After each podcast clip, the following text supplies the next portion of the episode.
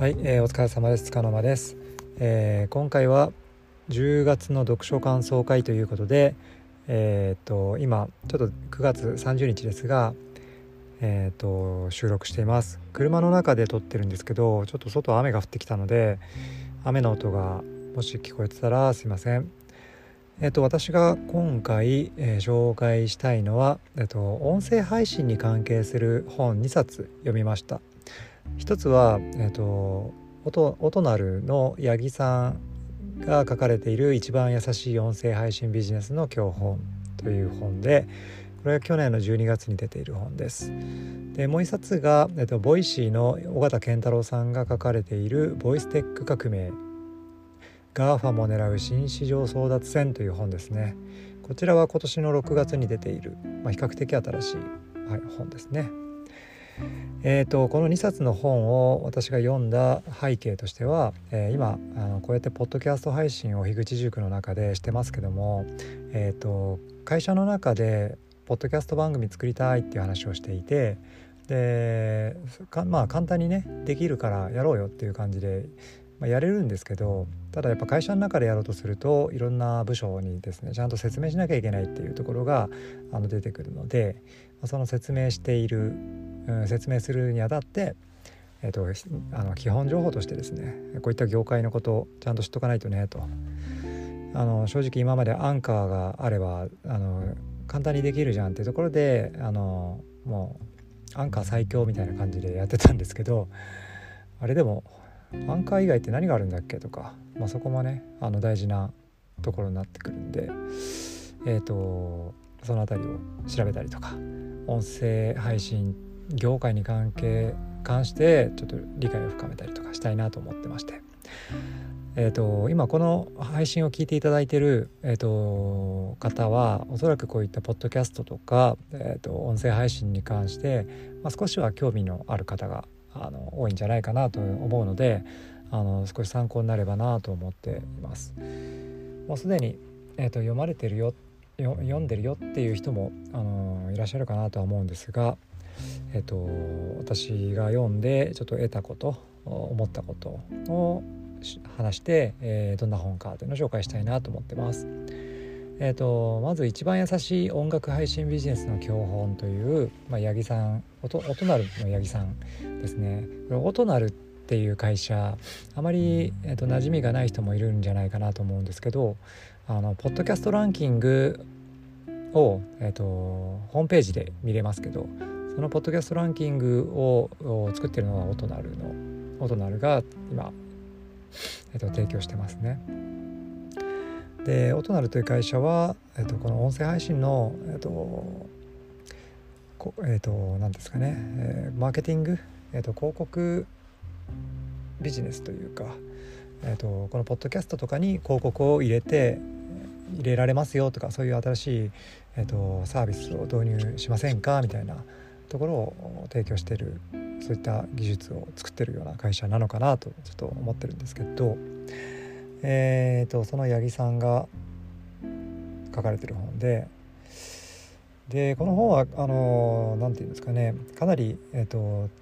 この音声配信するにあたって音声配信のそのあのなぜ音声コンテンツなのかとかあのあと音声サービスってこういう種類あるよねっていうところをあの全体をこうあの整理してくれてたりとかあと実際ポッドキャストって何なのっていうかポッドキャストの基本もよく分かってない私もいたので そのポッドキャストの基本を教えてくれたりとかあと実際音声配信ポッドキャスト番組を立ち上げようっていう立ち上げるんだったらこういうことが必要だよねっていうことを、えーとまあ、割と,、えーと具体的な形で書いていただいているので今まさに自分がですねポッドキャスト番組を立ち上げようと。でしかもあの自分一人で簡単にあの立ち上げるんではなくって、えーと、ある程度、えーと、企画を立てて、えーと音声配信プラットフォームを選んで選定してとかそういった時にどういうことを考えればいいかとかどういう選択肢があるかとかそういったところを教えてくれるあの素晴らしい本でしたね。えー、っとですねそうだなこの本のこの本で一番良かったなって思ったところはあの僕がもともと知りたかったのはその音声配信プラットフォームとかあの要はアンカーに代わるサービスとかそもそもアンカーが何やってんのとかね。あのそういったところがよく分かってなかったのも実はあったのであのファイルをアップロードして概要欄を説明書けばそれでアンカーのサーバーに音声、まあ、MP3 ファイルだったりウェブ、まあ、いろ MP M4A あのいろんな音声ファイルありますが音声ファイルと,、えーと、そのテキスト情報が RSS っていうこうえなんですかねなんかそういう情報を作っていろんなところにこういろんなところにっていうか RSS を RSS をフィードする。あれちょっとよく分かってないですね説明できるほど理解してないですけどあのそれをいろんなあの RSS を読める、えーと、RSS リ RSS リこんな難し難しくないんだけどややこしい話してもなんか面白くないですよねやめましょう。えっと、その辺の仕組みがあのあまあ見えてきたと。でアンカーに代わるプラットフォームとしてはあのこういったことこういったサービスもあるんだなとかいうところが分かってきたりあと僕はもうその会社のねあの音声配信するとしてもうポッドキャストっていう選択肢しか考えてなかったりしたんですけどでもポッドキャストだけじゃないよねと。でポッドキャスト以外にもその音声配信プラットフォームっていうとこでスタンド FM とかボイシーとかラジオトークとかあとレックとかまあスプーンとかもありますね、まあ、そういったようなサービスもあって。ここに出すのとポッドキャストに出すのっていうのは何が違うのとかそういったところがあの自分の中で整理できてきたのであのよかったなと思っています。まあ、もちろん存在は知っていたけどもその体系的にですね整理できたなと。あとその音声今のさっきの音声配信プラットフォームですねあの要はポッドキャストじゃなくってえっ、ー、と音声配信アプリみたいなそういったサービスの中で自分がこう発信していくみたいな。あとそれとは別に音声メディアっていうのもあって例えばまあ有名なところで言うとラジコとかあとは博報堂がやっているラジオクラウドとかあと JWAVE がやってるスピナーとかね。そういうポッドキャストまあスピナーはポッドキャスト配信してますけど、えーと、メディアがですね音声配信をするメディアラジオ局みたいなそういったところがこう配信してるようなサービスも、まあ、ラジオとは別に配信してるっていうねそういったところもあるよねとか。うん。まあそんな感じですかね、まあ、すごく伝わってないと思うんですけどあとうんあれですね。多分皆さん例えば会社の中でとかこうみんなでこうポッドキャスト番組を立ち上げようとかね思った時にその企画書書いてで企画書って一体何書かなきゃいけないのかなとかどんなことを気にしなきゃいけないかなとかそういったところがすごくあの具体的なあの、えーと、実用的なまとめ方されてるのですごくそういう参考になるんじゃないかなと思います。ただ僕的にはあのもうすでに先にあのこれを会社の中でやるには何が必要かなってもうあの試行錯誤してあのたどり着いた答えが、まあ、書いてあってほぼほぼ同じことを書いてあったのでえっ、ー、となんだ本を読まずにちょっと自分であの手探りで、えー、このポッド音声配信するにはこれが必要だなっていうのをこう自分の中で体感あの体験で体験っていうか体験してちょっと自分の、えーと経験として得られたのでそれはもうあのすごくいい体験だったなと思っています。本当にあの樋口塾長も言ってるようにですね結構会社の中でねそういうポッドキャスト作りましょうよって話は言ってみても面白いんじゃないかなと思いますね。うん、でねここ大事なとこなんですけどねこういうあのメディアっていうかあのコンテンツ作って配信しませんかっていう話をしようとした時にやっぱり普通はねあの編集とかね配信とかあと収録もですかね。そういったところも外部に委託してやるとかねそういうなそういったことにどうしてもねなりがちだと思うんですよね。普通の会社普通の会社って言い方はちょっとよくないな。あのまあ、そこそこ、えー、規模のある会社でやろうとするとそういう感じになると思うんですけど。でも今大事なのはこのポッドキャストって樋口塾で学んだような、あの技術があれば自分たちでね、えーと、それなりの番組っていうものを作って配信することが簡単にできるので外部に委託しなくてもできますよというところがとても大きいところだなと思うんでまずは自分たち自分で立ち上げてあ番組を作ってでもうちょっとブラッシュアップした方がいいところが見えてきたらあそこに対してじゃあ外部に委託したらどのくらいなのかとかそういった感じで立ち上げていくといいんじゃないかなって思いますね。えっ、ー、とでもう一冊の方なんですけどこの「ボイステック革命」っていう本なんですけどこちらはえっ、ー、とまあ先ほどの本が全体を体系的にこうまとめてくれてで実際に具体的にこうポッドキャスト番組立ち上げるにはこういうふうにやった方がいいよっていう本当に教本っていう感じだったんですけどボイステック革命のこの本が言いたいことはやっぱこの音声まあまあ、ボイステックっていうのかね音声技術。あのポッドキャストとか、まあ、それもそうなんだけど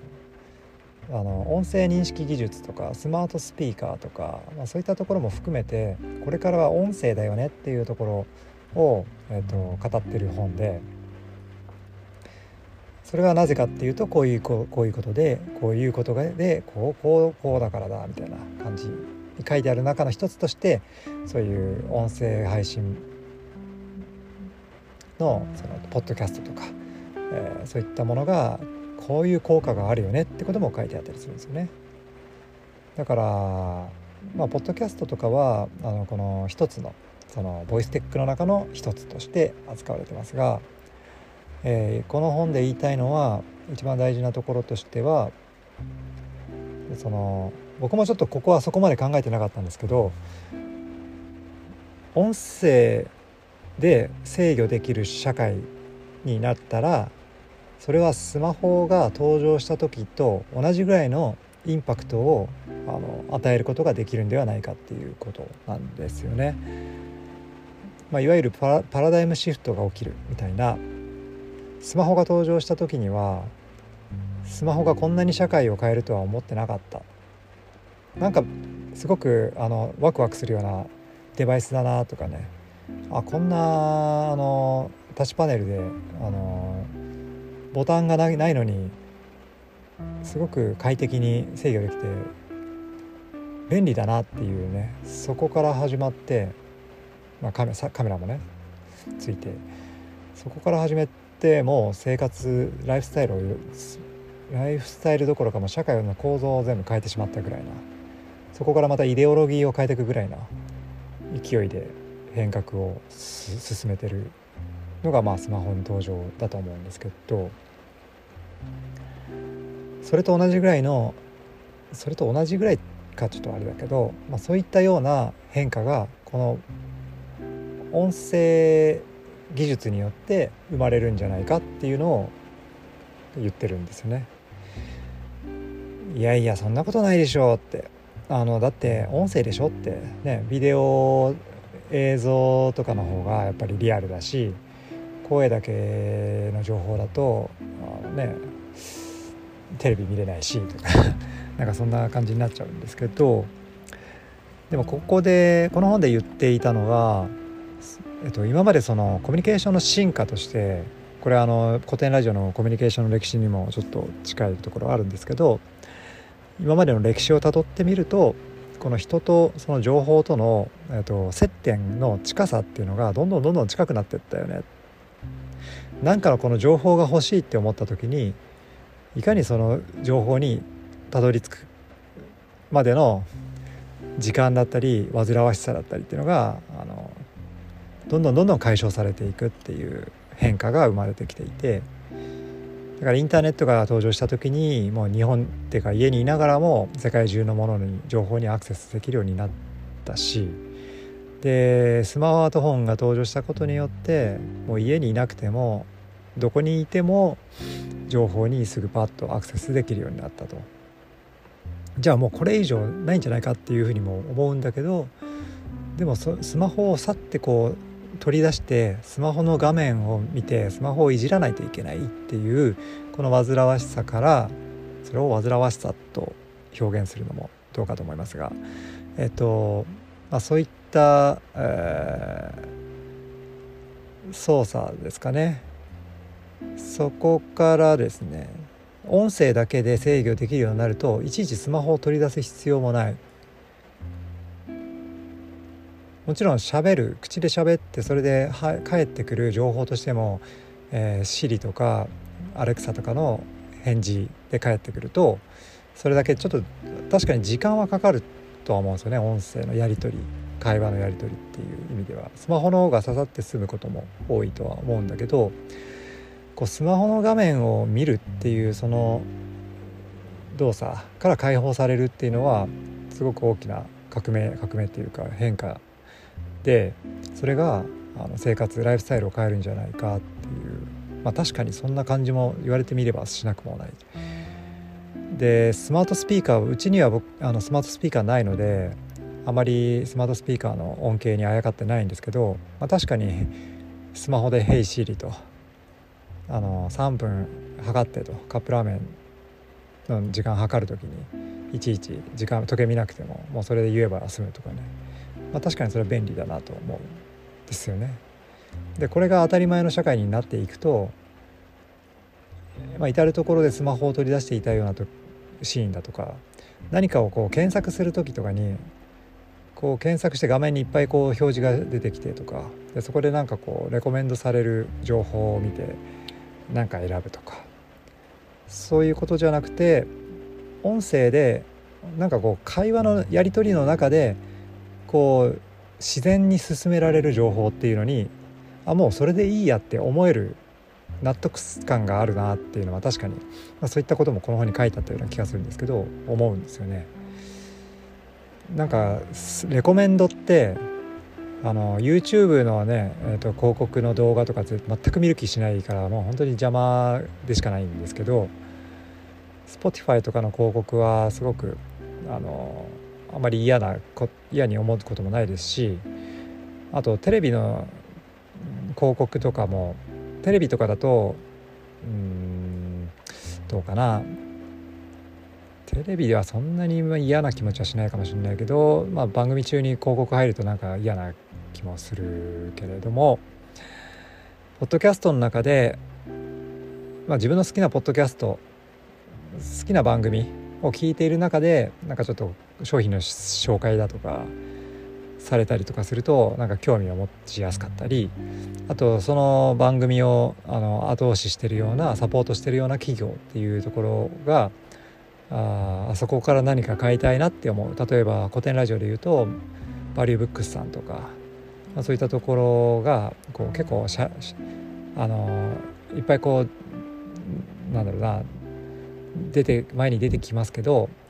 みんな古典ラジオの好きな古典ラジオのバリューブックスさん古典ラジオを応援してくれているバリューブックスさんのものを買いたいみたいに思うしなんかその音声でつながっているつながりの中でレコメンドされるものってなぜかこう不思議とあの信頼感というかあの買いたいっていうふうに思えるじゃ思え思えるよねと。やっぱりこれって文脈が人間の自然な文脈の中で、えーと、進められるっていうのがすごく大事なんだろうなって思っていて YouTube とかああいうスマホの画面上に出てくる広告ってもう、まあ、この人ならこういうのに興味あるだろうかなっていうあるかあるだろうなみたいなそういうレコメンドされるかもしれないけどもでもレコメンドのされ方とか画面に出され方とかなんかもう買ってほしいからとかこれは触っあのー、ここにアクセスしてほしいからっていうのがもう見え見えなので本当に嫌な気持ちにしかならないことが多いんですけどやっぱり会話の中でとか、えー、声でうんそうですね。声で声の方がなんかこうやっぱりファンになりやすい。だから買いやすい。アクアクセスしやすい。進んで、えー、ファンになりやすい。みたいな。なんかさっきからずっと同じ話してる感じですね。うん、そういう声の、えー、と力も音声の力もすごくあるよねっていうことですね。えっ、ー、とあとはそうだな。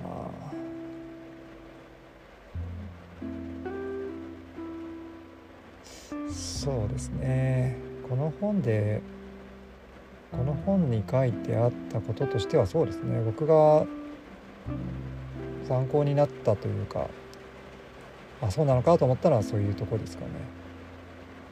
うん、であとなんか音声認識技術とか最近の、えー、と音声コンテンツ音声コンテンツじゃないな、えー、と音声に関する技術もちょっと紹介されてたりとか、まあ、こういった技術がこれからの社会をこうやって変えていくんじゃないかっていうような紹介がされていたりとかしますね。えっ、ー、とあとそうだなスマホ。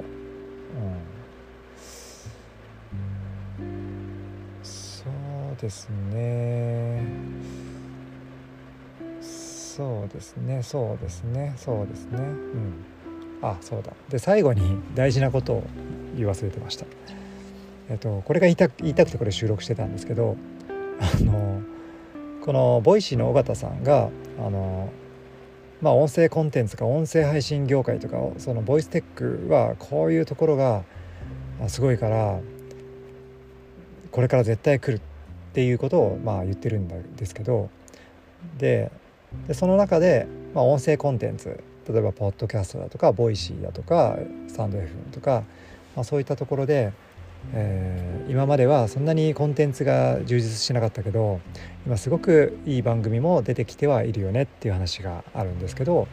でもまだまだね面白い番組を作るっていうのがなかなかうんまだちょっと課題があるかなみたいな話があって。もっとみんながすごくそのクオリティの高い面白い番組を作れるようになってきたらここの、えーと、音声配信音声コンテンツ業界が変わっていくんじゃないかっていう話をしていたんですね。でもそれを見それを聞いてそれを読んで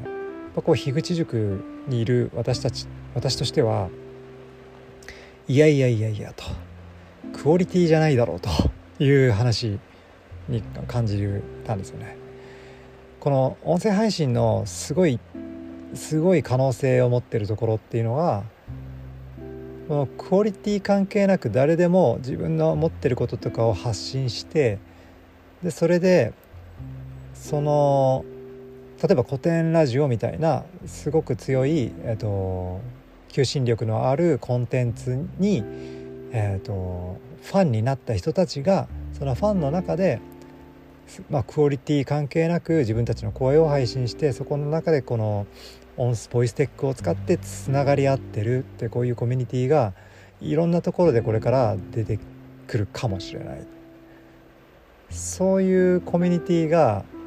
増えてくるとまたすごくその社会を変えてくる可能性もあるんじゃないかなって思うんですよね。だってものすごく今この樋口塾の中で音声配信することによってあのこのコロナの中とかでもなんとかこうつながりというか孤独感を感じないというか、まあ、そういったところで助けられているこうセーフティーネットになってるようなそういったコミュニティの力があると思うのででそこからまたマイクロエコノミーというかあの何か面白いものを作ってそれでみんなに、えっと、買ってもらうとかそういうコミュニティもできるでしょうしなんか本当にそういうのを見てると社会がそういったところから変わるそのボイステックを使って変わるっていうところがあるんじゃないかなって思うのでそういったところについてはこの本には書かれてなかったのでちょっとその辺も意識した方がいいんじゃないかなっていうふうに思いました。というわけでちょっと雨も強くなってきたので今日はこんなところで、えー、まあ24分ですね。ちょっと25分。はい。ちょっとすいません。長くなってしまいましたが、えー、以上としたいと思います。えっと聞いていただいてありがとうございました。また、えー、と11月の読書感想会に向けて本を読んでいきたいと思います。